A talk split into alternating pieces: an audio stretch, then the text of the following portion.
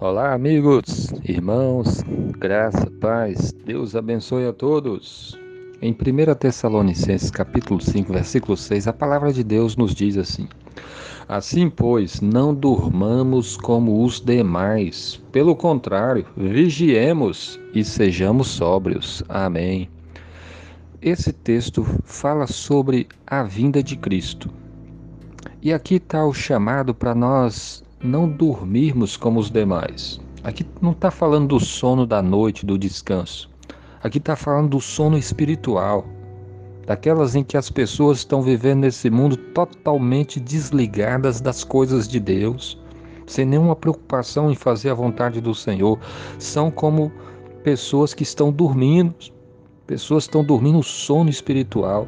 E a Bíblia está falando assim: pois não durmamos como os demais pessoas que estão totalmente desligadas da vontade do Senhor, da vinda de Cristo e vivem somente para esse mundo.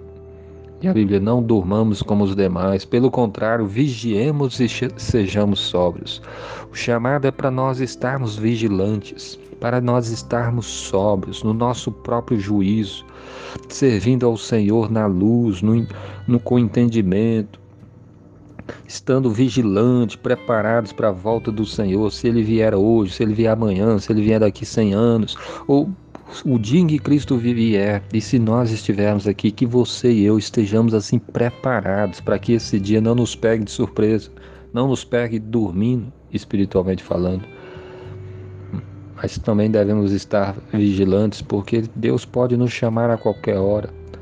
O dia da nossa partida, o dia da nossa morte, não está no nosso controle. Nós não temos controle para dizermos que vão viver tantos e tantos anos. A vida, ela é, tem dessas coisas. Nós, nossos dias podem estar perto da nossa partida e nós nem imaginamos. Por isso a Bíblia fala para nós estarmos sempre vigilantes, sempre atentos, andando na comunhão com Cristo, né?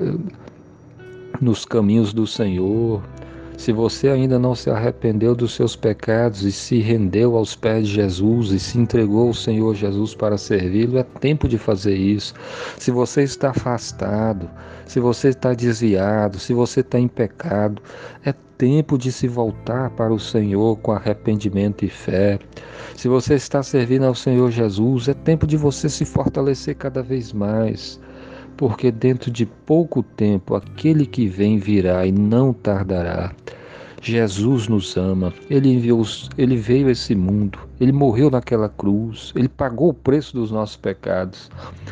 Quem nele crê tem a vida eterna.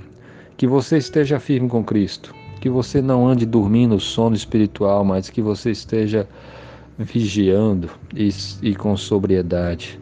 Que Deus abençoe o seu dia. Amém.